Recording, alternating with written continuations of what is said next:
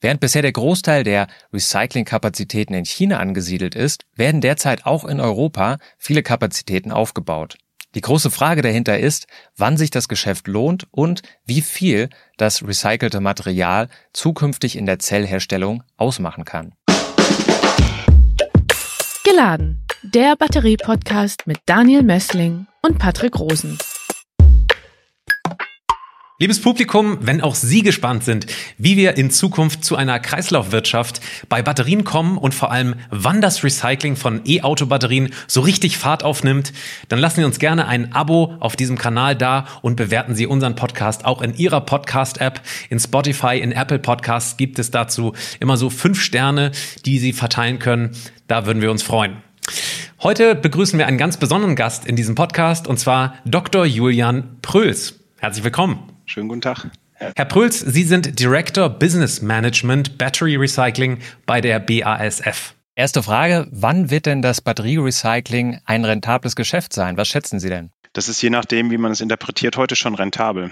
Also es gibt Marktpreise, Marktmechanismen, die heute vorsehen, dass Batterien entsorgt werden müssen. Äh, und die Preise für die Entsorgung richten sich nach den Kosten, die entstehen für die Rückgewinnung der Materialien. Das Problem, das wir heute haben, ist, dass noch keine ausreichenden Kapazitäten zur Entsorgung von Batterien vorhanden sind. Speziell in Europa und Nordamerika fehlen nachhaltig ähm, Aufarbeitungskapazitäten, mit denen Materialien zurückgewonnen werden können. Wir sprechen ja heute über alle möglichen Prozesse innerhalb des Batterierecyclings. Können Sie ganz kurz mal darstellen, wie funktioniert denn eigentlich betriebswirtschaftlich ähm, so ein Batterierecycling-Betrieb äh, eigentlich? Bekommen diese Recycler die ähm, Altbatterien geschenkt und äh, ja, erwirtschaften dann aus den recycelten Materialien dann wiederum Kapital, was sich dann insgesamt lohnt oder wie funktioniert das? Heutzutage ist es so, dass zumindest in Deutschland die Batterien entsorgt werden müssen. Das heißt, der Verkehr bringt, der Inverkehrbringer, also sprich im Fall vom Elektroauto, der, der die Automobilmarke, ähm, die Ihnen das Fahrzeug verkauft, die ist verpflichtet, diese Batterie zurückzunehmen. Und da die Kosten im Augenblick ähm, die, den Ertrag übersteigen, ist es so, dass wenn Sie so eine Batterie abgeben, äh, bei Ihrem Händler Sie eigentlich Geld dafür bekommen müssen. Ja, welche Arten von Batterien oder auch aus welchen Anwendungen machen denn derzeit den Hauptteil im Recycling aus? Wenn man sich das anschaut, woher kennen Sie Batterien? Das ist natürlich aus Ihren ähm, Handys, aus Ihren Laptops, ähm, aus Power Tools, zunehmend auch aus Fahrrädern. Das ist da, wo sie die Batterien meist, wo die meisten Menschen Batterien, Lithium-Ionen-Batterien begegnen. Ich spreche jetzt nur von Lithium-Ionen-Batterien, weil das tatsächlich der Bereich ist, in dem das Recycling gerade erst entsteht. Ähm, da sehen Sie, dass das sehr, sehr viele Batterien sind. Die sind aber in der Regel recht klein und leicht. Und wenn Sie das vergleichen, gegenüberstellen einer Batterie aus dem Auto, dann sieht man, dass so eine Batterie aus dem Auto bis tausendfache von so einer von so einer Handybatterie wiegt. Ja. Das bedeutet, dass äh, Sie heute schon mit wenigen ähm, Automobilen relativ große Mengen an Batterieschrott produzieren. Ähm, der größte Teil kommt nicht von Autos, die auf der Straße liegen bleiben oder die schon entsorgt werden, sondern der größte Teil kommt aus Prototypenserien, aus Rückrufen, aus Abfällen bei der Produktion von äh, Autobatterien für die E-Mobilität. Und was man nicht vergessen darf, ist, dass eine ganze Reihe von kleinen Batterien, auch in Hybriden äh, oder auch Starterbatterien, auch heute schon im Markt vorhanden sind, die auch schon Rückläufe sehen. Ja, dieses ganze Thema Batterierecycling spielt, glaube ich, deshalb bei uns auch eine ganz große Rolle, weil wir ja schon damit rechnen, dass die Elektromobilität jetzt irgendwie in den nächsten Jahren, Jahrzehnten hochlaufen wird. Wann rechnen Sie denn mit diesem ersten großen Schwung an äh, Elektroautobatterien, die Sie dann äh, recyceln werden? Ja, die EU hat sich vorgenommen, bis 2035 die Kraftfahrzeuge vollständig auf elektrische Fahrzeuge umzustellen, wenn ich es richtig im Kopf habe. Und die meisten OEMs geben sich eigentlich bis 2030 schon signifikante Ziele, wo sie die Fahrzeugflotte umgestellt haben wollen. Die prominenteste breite Aufstellung hat Tesla auf den deutschen Straßen erzeugt. Und diese Fahrzeuge sind ja auch schon seit ein paar Jahren im Betrieb. Ähm, wenn man sich jetzt die durchschnittliche Lebensdauer, mit der viele Firmen rechnen, anschaut, dann schwanken die Angaben zwischen zehn Jahren und zwölf Jahren. Manche sagen, es dauert 18 Jahre, bis ein konventionelles Auto im Schnitt zurückkommt. ähm, ja, dann kann man sich ausrechnen, dass wenn man vor ein paar Jahren schon angefangen hat, dass man bis Mitte des Jahrzehnts anfängt, signifikante Mengen im Markt zu sehen, die dann sukzessive deutlich hochlaufen bis 2040, 2045. Ähm, die Tatsache ist aber so, dass, dass es eine Verteilung gibt. Ja, es ist nicht so, dass jedes Auto ähm, 18 Jahre hält, nur weil der Schnitt heutzutage beim Auto 18 Jahre sind, sondern es gibt ein paar Autos, die kommen nach zwei Jahren zurück oder nach fünf oder nach zehn, je nach Gebrauch und ähm, auch nach Fragen, ob sie verunfallt, ob es einen Unfall gab oder ob es tatsächlich ähm, nachhaltige Schäden gab. Und ich habe gerade eben schon das Thema Rückläufer angesprochen. Das sind signifikante Mengen, die natürlich schon recht frühzeitig zurücklaufen können. Aber dann ist natürlich auch die Frage ähm, bei solchen Rückläufern, ob tatsächlich auch die Antriebsbatterie schon recycelt werden muss. Man konnte ja auch über Second Life-Anwendungen nachdenken. Second Life ist ein super spannendes Feld. Also vielleicht für die Zuschauer oder Zuhörer, die ähm, nicht genau wissen, was das ist. Das ist so, dass man eine Batterie nimmt, wo man sagt, die ist in ihrer Qualität nicht mehr ausreichend für das, was die, ähm, was ein Kraftfahrzeug an, an Spezifikationen hat. Und dann wird diese, diese Batterie oder auch Teile der Batterie genommen und in eine neue Batterie eingebaut. Ähm, und diese Batterie wird dann für andere Anwendungen, zum Beispiel für einen stationären Energiespeicher eingesetzt. Jetzt ist es so, dass man bei vielen Rückläufen ja Probleme mit, dem, mit der Gesamtbatterie hat. Deswegen lässt man sie zurücklaufen. Und in der Regel werden sie wahrscheinlich keine Haftung für entsprechende Rückläufe bekommen. Ähm, grundsätzlich ist erstrebenswert, dass es ein einen sogenannten Reuse, also eine, eine Wiederverwertung vor Recycling gibt, also vor der Zurückführung und, und Zerlegung wieder in Komponenten und Neuverwertung.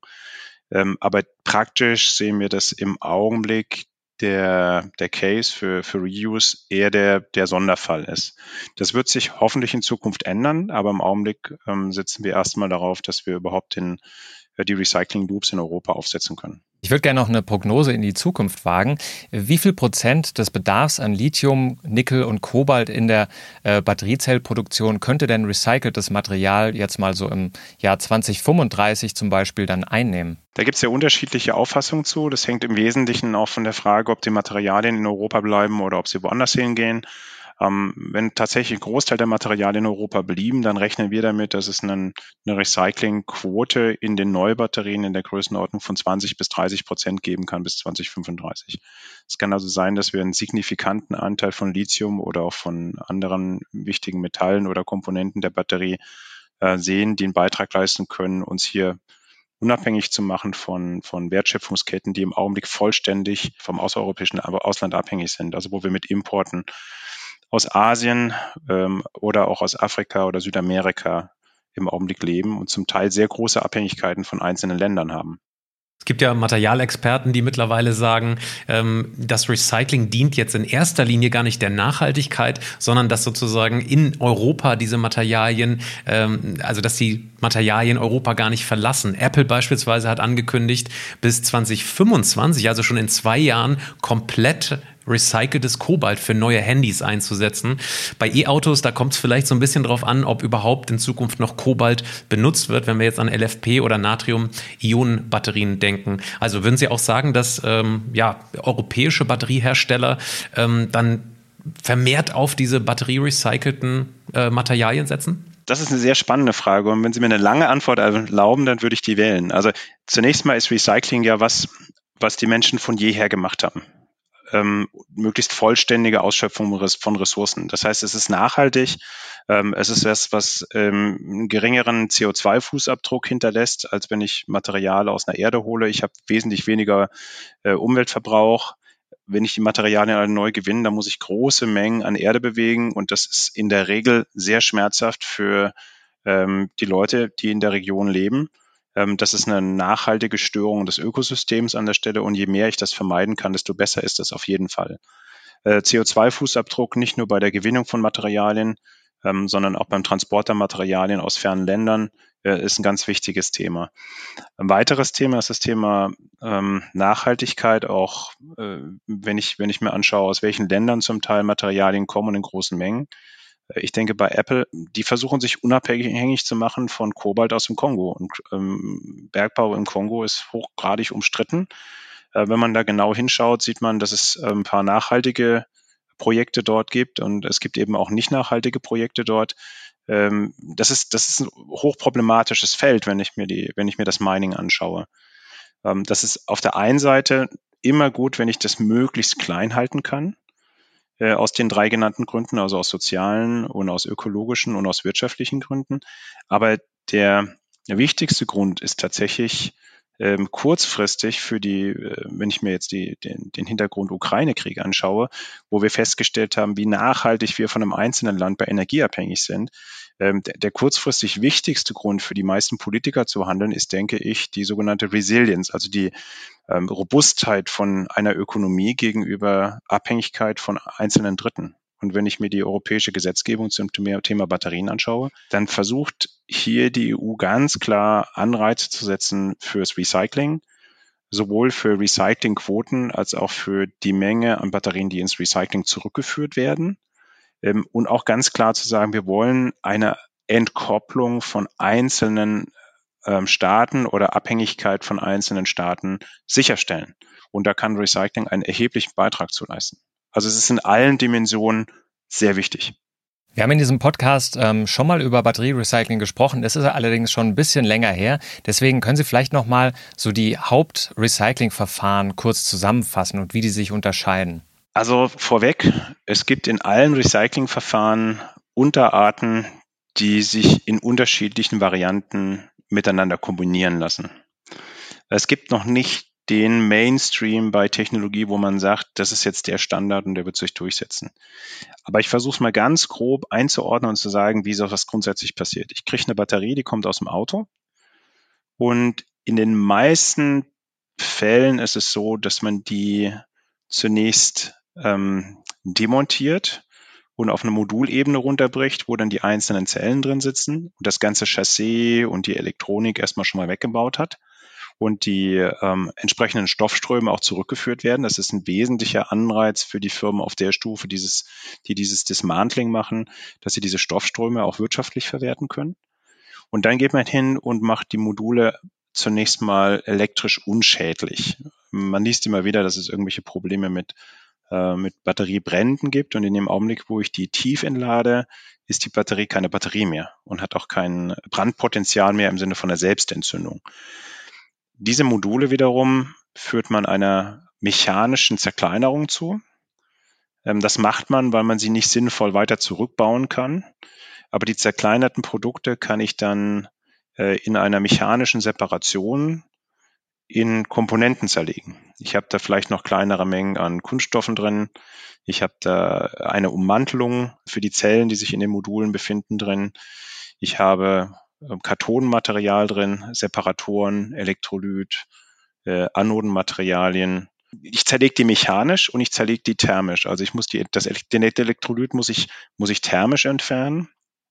Und ähm, die anderen Komponenten kann ich dann mechanisch zerlegen, wenn ich ein trockenes Gut habe. Mechanisch zerlegen ist sieben im einfachsten Fall. Ja. Es gibt verschiedene Verfahren, aber äh, jeder kennt den Siebprozess und im Großen und Ganzen kann man über verschiedene mechanische Verfahren wie das Sieben zum Beispiel hier die Komponenten aufdröseln. Wenn ich das gemacht habe, habe ich immer noch Fraktionen gemischt, die ich nicht miteinander ähm, in die weitere Verwertung tun möchte.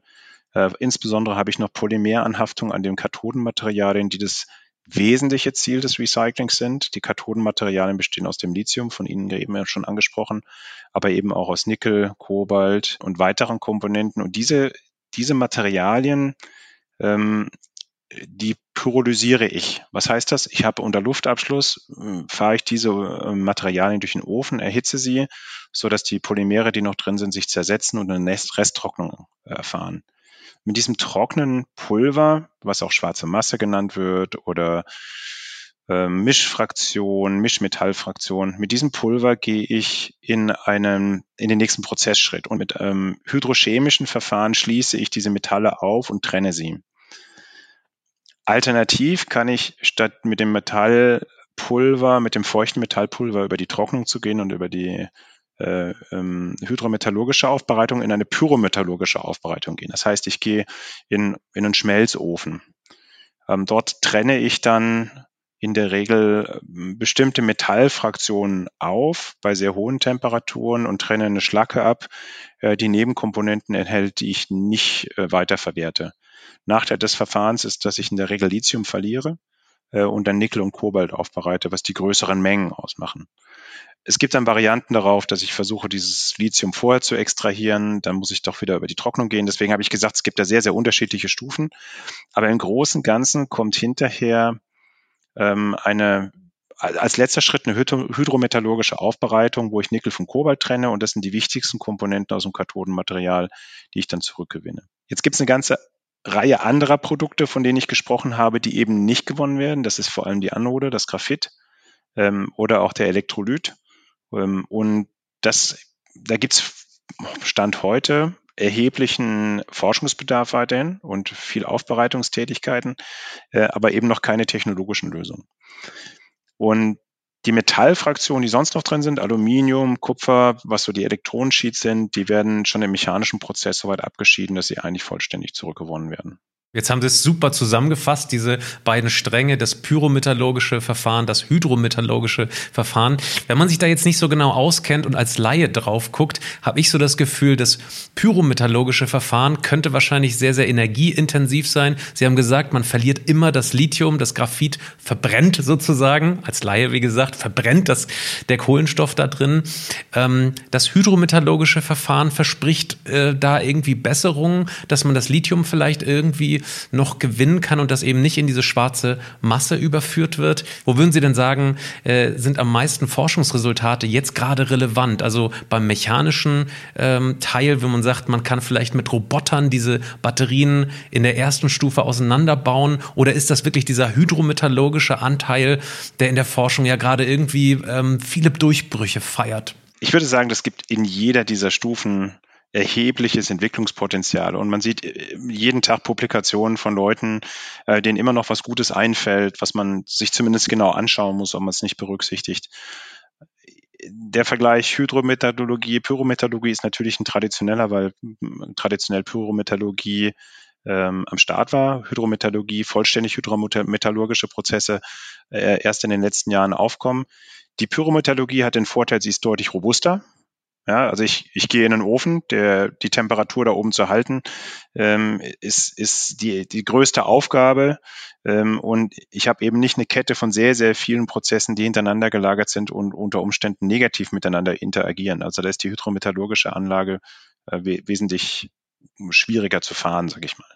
Aber das, das kriegt man hin. Es gibt auch positive Beispiele da.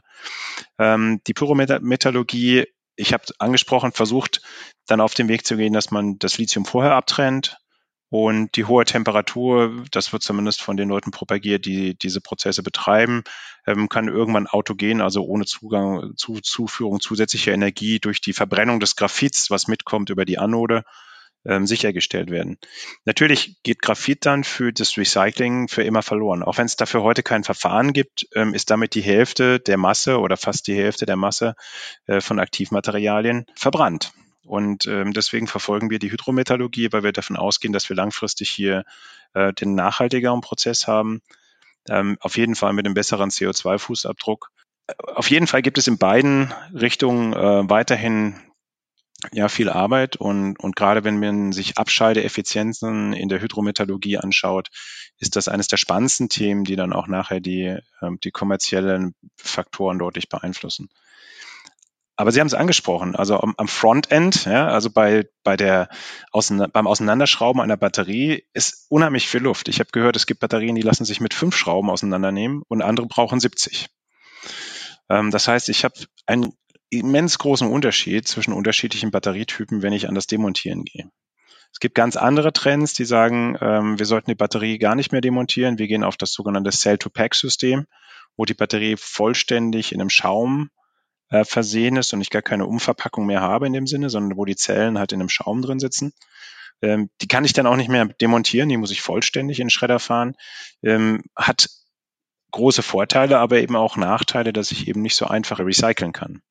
Ähm, und wo wir da hinlaufen, langfristig, ich glaube, da haben wir ein bisschen Weg vor uns. Da traue ich mir keine keine Vorhersage zu. Eine Frage für diesen Teil noch. Äh, wir werden ja später noch auf den Batteriepass zu sprechen kommen. Ist es eigentlich ein großes Problem, dass äh, ein Recycler äh, vor allem ähm, die NMC-Zellen trennen muss von den LFP-Zellen? Und auch da nochmal die Frage, kann man zum Beispiel einen NMC 811 zusammen mit einem, was weiß ich, NMC 622 mischen im Recycling? Oder ist auch das schon ein Problem, dass man da die Zellen vorher separieren muss, die Packs separieren muss und dass die Stränge gar nicht zusammenkommen dürfen im Recycling? Also grundsätzlich dürfen sie erstmal zusammenkommen. Aber wenn ich jetzt äh, eine alte Batterie anschaue, die 111 ist oder ähm, vielleicht eine ganz andere Chemie hat, ähm, dann habe ich, also wenn ich jetzt zum Beispiel LFP als Extrem nehme, dann kann ich die theoretisch auch reinfahren in die gleiche Hydro. Aber ich habe im ersten Fall, wo ich eine NCM habe mit einer 811, die Zahlen, wofür stehen die Zahlen? Vielleicht sage ich das kurz. Die 811 steht für die Chemie und da steht die 8 fürs Nickel und die 1 fürs Kobalt und die 1 fürs, fürs Mangan. Das ist die Zusammensetzung im Groben für das Kathodenmaterial.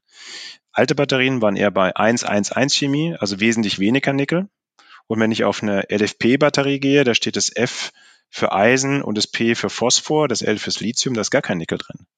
Jetzt habe ich eine hydrometallurgische Anlage gebaut für 811 Chemie, also sehr hohe Nickelanteile.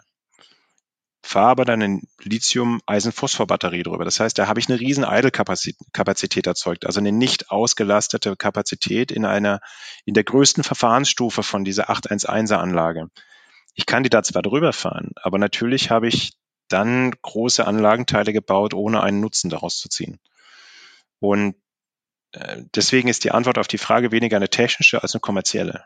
Ich kann das mischen, ich kann Sachen drauffahren, die, die nie, für die die Anlage nicht originär gebaut wurde, aber das hat erhebliche Auswirkungen auf die Profitabilität in der Anlage.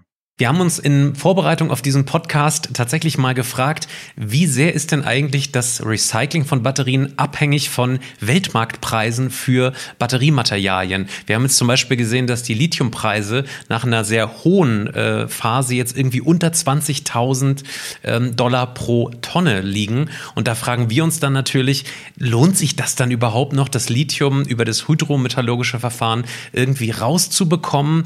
Andersrum, wenn wir in Zukunft beispielsweise beispielsweise ähm, sehr hohe Preise für Kobalt auf dem Weltmarkt sehen, dann sind sie wahrscheinlich als Batterierecycler äh, gefragter denn je. Also konkrete Frage, wie plant man eigentlich betriebswirtschaftlich so einen Batterierecyclingbetrieb, weil der ja sehr abhängig ist von ganz vielen externen Preisfaktoren, oder? Das ist eine sehr clevere Frage, weil es darauf auch gar keine einfache Antwort gibt.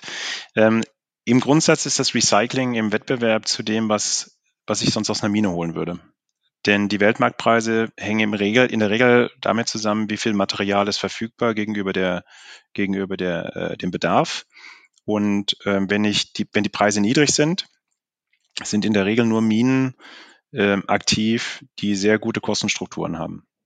Und Minen, die eine schlechte Kostenstruktur haben, sind unter Umständen abgeschaltet. Was heißt das?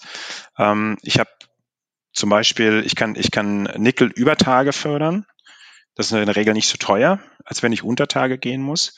Und dann werden die Minen unter Tage abgeschaltet, wenn die Preise niedrig sind und die Minen über Tage werden betrieben. Jetzt ist es so, dass ich zu wenig davon habe. Was führt, das führt im Weltmarkt dazu, dass zu wenig Nickel entsteht und der Bedarf steigt und die Leute dann anfangen zu sagen, ja, dann bezahle ich aber auch mehr. Hauptsache ich kriege es und der andere kriegt es nicht. Und dann schaukeln sich die Preise hoch, bis der Punkt erreicht ist, wo sich die Mine unter Tage zum Beispiel wieder lohnt. Das ist die konventionelle, die lineare Ökolo Ökonomie. Wie sieht es mit dem Recycling aus? Eigentlich genauso. Ähm, ich muss mit meiner Wertschöpfungskette von der Kostenstruktur gut genug sein, damit ich mit den guten Minen konkurrieren kann. Sonst muss ich meine Anlage abschalten, wenn die schlechten Zeiten kommen.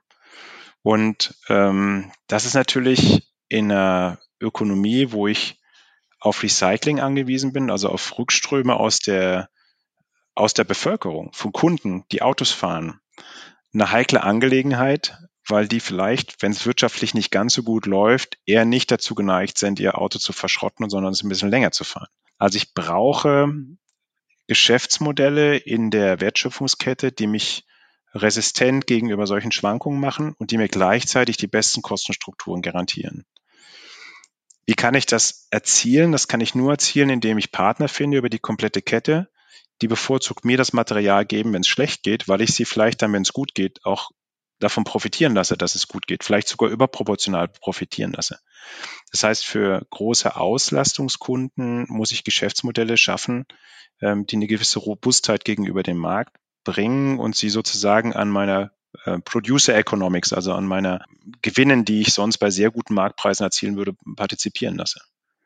Aber solche Geschäftsmodelle sind erst am Wachsen und ähm, ich bin gespannt, ob die Zukunft tatsächlich zu diesem Ratio führt oder ob wir eben viele Firmen sehen, denen es mal gut geht und dann wieder Firmen äh, die Konkurs anmelden, weil sie eben nicht res resistent genug Geschäftsmodelle gegenüber diesen Schwankungen aufgesetzt haben. Sie haben vorhin das Thema Brände auch angesprochen. Ähm, welche Sicherheitsrisiken birgt denn das Recyceln von Batterien? Ich sag mal, ähm, Lithiumbrände sind ja immer ein gefundenes Fressen weil es eben viele Leute gibt, die gegenüber der ähm, E-Mobilität skeptisch sind und die sagen dann, hier hast du gesehen, schon wieder ein Elektroauto, was gebrannt hat. Und tatsächlich ähm, passieren Brände von Elektroautos, aber statistisch gesehen ist das seltener als bei konventionellen Autos. Jetzt hören wir aber trotzdem von den ein oder anderen Recyclinghöfen, dass da wenig Sicherheitsvorkehrungen herrschen und dass auch mal ganze Recyclinghöfe brennen. Gründe dafür sind zum Beispiel, dass irgendwie so diese kleinen E-Zigaretten irgendwie so achtlos weggeschmissen werden und dann irgendwie beim Schreddern oder beim Zusammenhäufen dieser ähm, Schrottberge dann irgendwie doch aufgehen und dann den ganzen Berg von Elektroschrott irgendwie ähm, ja, äh, anzünden. Insofern ja. irgendwie gibt's da schon Probleme. Ich will, ich will das, ich will die Probleme nicht wegdiskutieren. Ich wollte sie nur differenziert darstellen. Das eine ist, also die, die Wahrnehmung ist erstmal sehr, sehr groß, dass es da Probleme gibt. Das zweite, der zweite Punkt ist, ähm, das Recycling selber hat zunächst mal kein größeres Sicherheitsrisiko als der Betrieb einer, einer Batterie. Und jeder von uns ist ja vertraut mit Batterien äh, im Laptop, im Handy. Ähm, und äh, die seltensten, seltensten in, von uns, die wenigsten von uns haben erfahren, dass ihr Gerät abgeraucht ist. Natürlich passieren aber auch diese Brände und ähm, ich will auch die nicht wegreden. Was passiert jetzt beim, beim Recycling? Beim Recycling beobachten wir gerade in konventionellen äh, Müllbearbeitungsanlagen, Abfallentsorgungsanlagen häufiger Brände, hervorgerufen durch Lithiumbatterien. Aber die sollten da ja gar nicht sein. Eigentlich haben wir ähm, eine klare Regelung, dass alle Batterien, alle äh, Lithium-Ionen-Batterien zurückgeführt werden müssen ins Recycling. Ähm, dass das nicht überall passiert, hat verschiedene Gründe. Ähm, das eine ist Unachtsamkeit der, der Kunden. Das andere ist vielleicht keine ausreichenden Rücknahmeangebote oder keine prominenten Rücknahmeangebote. Denn ich habe ja vorhin schon gesagt, das kostet die Unternehmen, die Batterien zurücknehmen müssten. Aber wenn, wenn Sie natürlich eine geladene Lithium-Ionen-Batterie mechanisch penetrieren in einem Schredder, der dafür nicht vorgesehen ist, in einer konventionellen Anlage, kann es dazu kommen, dass die Anlage anfängt zu brennen. Äh, ist aber eher ein Stoffstromproblem bei der, bei der, bei der Mülltrennung, bei der Abfalltrennung. Wenn ich die ordnungsgemäß ähm, entsorge und ordnungsgemäß Tiefen entlade, dann sollten diese Themen nicht passieren. Es passieren trotzdem Brände, weil auch Fehler gemacht werden und hier ähm, besteht von unserer Seite ein sehr großes Interesse daran, dass weiter Aufklärungsarbeit betrieben wird. Wie muss ich eine, wie ist der richtige Umgang mit zu recycelnden Batterien? Ähm, wie muss, muss ich Lithiumbrände löschen? Das ist nicht trivial.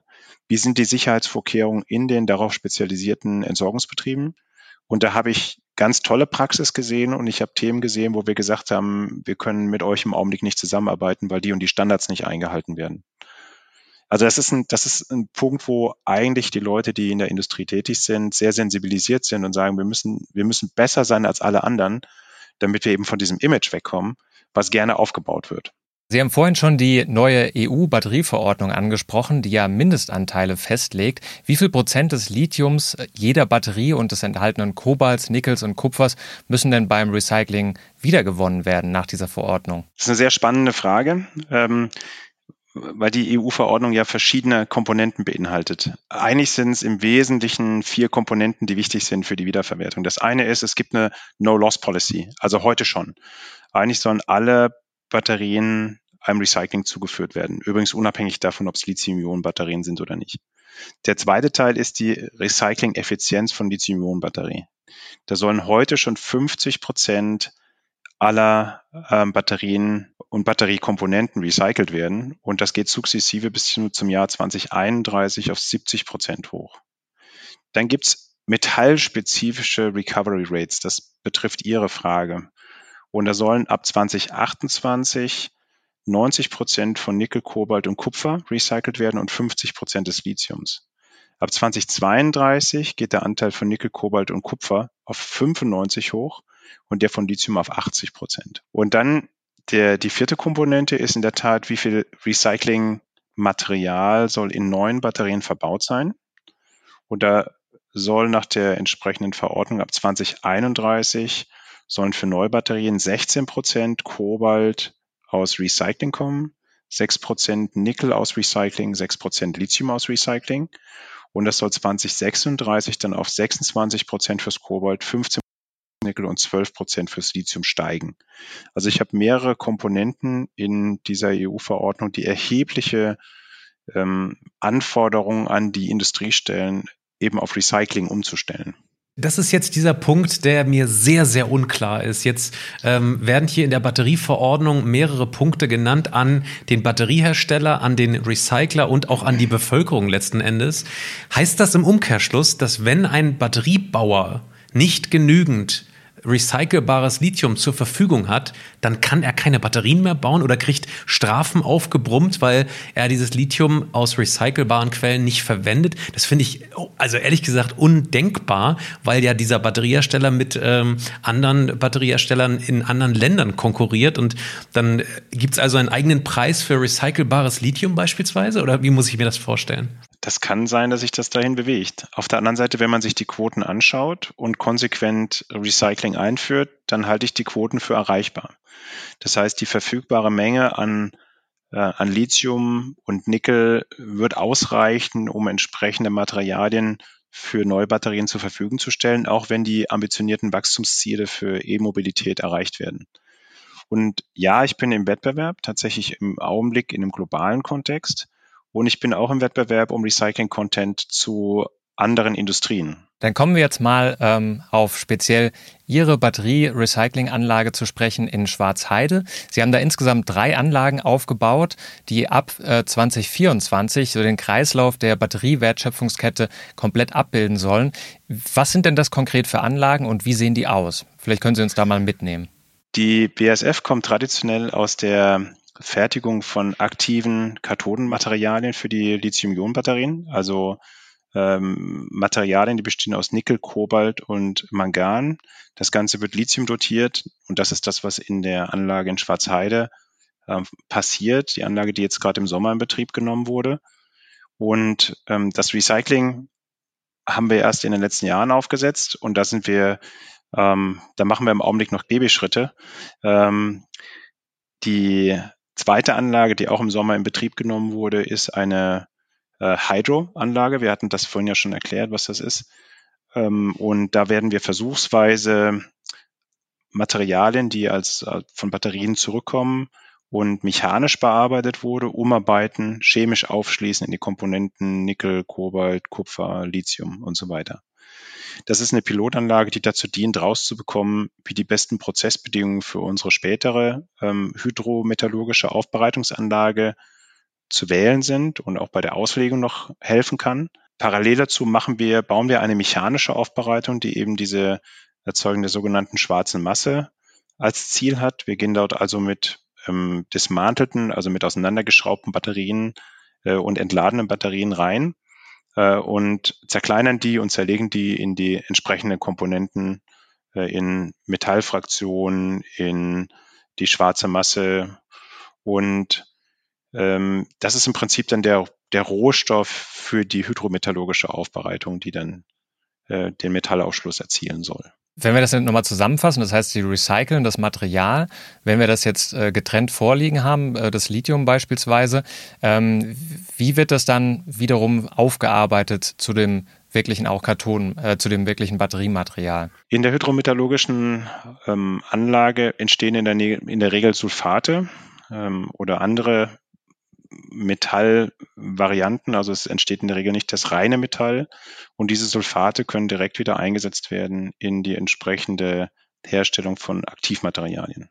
Jetzt arbeiten Sie mit dem Unternehmen Tenova Advanced Technologies zusammen, um ein neuartiges Verfahren zur Rückgewinnung von Lithium zu nutzen. Ist das konkret diese hydrometallurgische Anlage? Das ist tatsächlich die Lithiumabscheidung in dieser Pilotanlage, die wir dort bauen und die Ende des Jahres in Betrieb gehen soll. Vielleicht noch mal ein Wort dazu. Äh, wir kriegen hier immer relativ viele Nachrichten zur Nachhaltigkeit dieses hydrometallurgischen Verfahrens. Da heißt es immer, es wird ein Säurebad benutzt und äh, dieses, diese Säure, die sei doch so ähm, giftig und äh, eigentlich nicht nachhaltig äh, in sich selber. Was sagen Sie dazu? Ähm, das ist ein schwieriger Punkt, ähm, weil relativ große Mengen an Chemie umgesetzt werden. Also es wird Schwefelsäure eingesetzt. Ähm, und ähm, Folgeprodukt davon ist dann Natriumsulfat, also ein Schwefelsalz. Ähm, Natriumchlorid kennt man, das ist das Kochsalz. Natriumsulfat äh, ist ein Material, was sich, wenn es in Lösung geht, äh, auch natürlich in vielen, ähm, in vielen Gewässern vorkommt. Ähm, aber wenn man in großen Konzentrationen große Mengen Natriumsulfat einleitet, besteht natürlich Diskussion, ob entsprechende Ökosysteme dadurch gefährdet werden. Ähm, und auch hier ist man in der Untersuchung, wie am besten mit Natriumsulfat umzugehen ist. Also ob man es zum Beispiel kristallisiert, wiedergewinnt und dann auch wieder als Stoffstrom verbraucht, äh, einsetzt. Ähm, wenn alle Batterieanlagen ihr Natriumsulfat kristallisieren und in die Welt äh, versuchen zu verkaufen, wird man ähm, es entsorgen müssen. Das heißt, man, auch da ist dann die Frage, was ist der nächste Schritt einer stofflichen Aufbereitung? Ähm, aber wenn ich mir die weltweite Entwicklung dort anschaue, sind wir da leider noch relativ früh im Stadium. Die meisten Firmen, insbesondere in Asien, ähm, lassen das Natriumsulfat in, in Flüsse ab oder in Meer, ins Meer ab. Ähm, es ist natürlich in Flüssen vorhanden. Also wir haben eine Diskussion um Natriumsulfatemissionen in einzelnen Ländern gehabt. Ähm, aber die Veränderung des Salzgehaltes ist natürlich immer eine Frage, die, die abgewogen werden muss. Also wie stark verändert sich der Salzgehalt und kann ich das dem Gewässer zumuten oder nicht? Zu welchem Grad werden denn diese Prozesse in Ihren drei Anlagen automatisiert sein? Also was ist da so in Zukunft geplant? Wenn man sich eine große hydrometallurgische Anlage anschaut, dann ist das ähnlich wie in klassischen chemischen Prozessen der Steamcracker. So ein Steamcracker ist eine sehr große Anlage, die davon, ähm, die dadurch ök ökonomisch wird, dass sie sehr groß gebaut wird und einen Grad, hohen Grad an Automatisierung hat. Und ähnlich kann man sich das bei einer Recyclinganlage auch vorstellen. Der Unterschied zu der mechanischen Aufbereitung ist, das sind mehr kleinere Anlagen, die sind weniger kapitalintensiv und da erwarten wir, dass wir, aber auch Wettbewerber mit mehreren dieser mechanischen Umarbeitungsanlagen die man selber betreibt oder wo man mit Lieferanten zusammenarbeitet, die, die daraus ein Netzwerk bilden. Der Begriff Spokes Hub Konzept ist vielleicht schon vorbeigekommen hier im Podcast, wo man also viele ähm, Spokes, also Satelliten hat, ähm, die mechanisch aufbereiten, die dann zentral in eine hydrometallurgische Aufbereitung fahren. Jetzt hören wir, äh, dass Sie in Schwarzheide dort die Batterie-Recycling-Aktivitäten hochfahren wollen. Möchten Sie da auch perspektivisch Natrium-Ionen-Batterien beispielsweise recyceln? Oder ganz blöde Frage, ähm, recyceln Sie dort in der Zukunft auch Bleibatterien noch? Die BASF hat sich bei ihren Recycling-Aktivitäten äh, auf das Thema Lithium-Ionen-Batterien fokussiert und dort zunächst auf die NCM-Chemie. Das ist ähm, der Sinn der Pilotanlage dort, diese, diese Materialien zu untersuchen. Ähm, die Änderungen in den Zellchemien, die absehbar immer wieder kommen werden, werden sicherlich eine Herausforderung für uns sein, aber der stellen wir uns gerne. Ja, jetzt äh, wagen Sie da den Sprung, mal grundsätzlich das große Bild zu malen. Ähm, wie soll denn dieses äh, Recycling-Konzept der BASF eigentlich integriert werden ähm, mit Ihren Partnern? Wir haben hier ganz viel gesprochen, schon mit Zellfertigern oder denjenigen, die es sein wollen. Die haben zum Teil Recyclinganlagen direkt neben der Zellfertigung stehen. Wie muss ich mir das eigentlich vorstellen? Woher beziehen Sie denn jetzt eigentlich in Zukunft perspektivisch diese Zellen, die Sie äh, recyceln wollen? Sprechen wir da von kleineren äh, Recyclinghöfen oder auch größeren äh, Batterieherstellern, die das eben nicht wollen, die sie dann heranziehen als größerer Recycler? Die BASF geht bei dem Sourcing, also bei der, bei der, beim Bezug der Materialien über einen partnerschaftlichen Angang. Wir wollen mit unterschiedlichen Partnern auf unterschiedlichen Stufen der Wertschöpfungskette zusammenarbeiten und tun das auch heute schon. wenn man sich das anschaut, wie ein traditionelles äh, Auto entsorgt wird, wenn Sie schon mal ein Auto verschrottet haben, dann fahren Sie auf den Schrottplatz. Die meisten dieser Schrottplätze sind unabhängige Unternehmer, die die Annahme machen und eine Erstdemontage. Und die dann zur weiteren Verwertung Stahlkomponenten und äh, andere Komponenten aus dem Auto an weitere Aufbereiter abgeben. Das ist also ein sehr stark dezentrales System. Und ähm, unser Anliegen ist es für diese Schrotthändler, aber auch für die Leute, die konsolidieren und auch die Leute, die weiterverarbeiten, auf der jeweiligen Wertschöpfungsstufe ein Angebot zu machen, ja, möglichst viel Materialien zu uns zu liefern. Das ist die eine Seite. Die andere Seite ist, wenn ich kleine Batteriefertiger anschaue, die sagen, ich möchte eine eigene Sorgen haben, dann muss ich auch immer genau anschauen, was bedeutet das denn? Ähm, die haben sehr unterschiedliche Abfallströme. Da sind Slurries, da sind Kathodenschnipseln, da sind Batterien, die nicht der Spezifikation entsprechen. Und einige dieser Abfallströme werden sicherlich sinnvoll lokal aufbereitet werden oder werden, da werden Schlüsselkomponenten zurückgewonnen werden. Aber bei so einem heterogenen Stoffstrom, ich habe mal von einem relativ kleinen äh, Batteriehersteller eine Liste mit Abfallströmen bekommen und der hatte über 100 unterschiedliche Items da drauf, also über 100 unterschiedliche Abfallströme. Ähm, das wird sehr aufwendig für so einen kleinen Hersteller. Und ich glaube nicht, dass ich, ich, ich glaube an Skalierung in dem Zusammenhang. Ich glaube, dass die Ökonomie nur dann erreicht wird, äh, wenn wir dann Stoffströme zusammenfassen und in großen Anlagen umarbeiten. Was nicht heißt, dass einzelne Aufbereitungsschritte nicht sinnvoll dezentral zu machen sind. Ja. Also es wird einen Mix daraus geben. Letzte Frage. Äh, BASF hat ja auch an der Entwicklung des Batteriepasses mitgewirkt. Können Sie das nochmal erklären? Was ist das genau und wie wird es auch das Recycling in Zukunft erleichtern? Der Batteriepass ist eine super spannende Geschichte. Ähm, es ist so, dass hier zum ersten Mal, glaube ich, ein digitaler Zwilling erzeugt wird von einem Produkt, der sicherstellen soll, dass wir im Sinne der Verantwortung über die komplette Wertschöpfungskette eine Nachhaltigkeit und eine Nachverfolgbarkeit haben. Das ist das eine. Das andere ist, der Batteriepass ermöglicht dem, ähm, dem Unternehmen auf einer bestimmten Stufe der Entwicklung von Kathodenmaterial bis zum, bis zum Ende der, des Lebens einer Batterie für seinen Prozessschritt äh, den Zugang zur Information, die ihm die, den entsprechenden Prozessschritt erleichtern. Es ist also für den jemandjenigen, der den Batteriepass zusammen mit der Batterie bekommt, erheblich leichter äh, festzustellen, mit was das da zu tun hat, das wirtschaftlich bewerten zu können, das richtige Verfahren anwenden wenden zu können. Wir hatten es ja vorhin schon davon, dass es ein recht heterogenes Angebot bei den Batterien gibt ähm, und eventuell die richtigen Mischungen aus ähm, Batterien zum Beispiel in seine Anlage reinzufahren, um möglichst ausgewogene, äh, einen ausgewogenen Betrieb zu haben.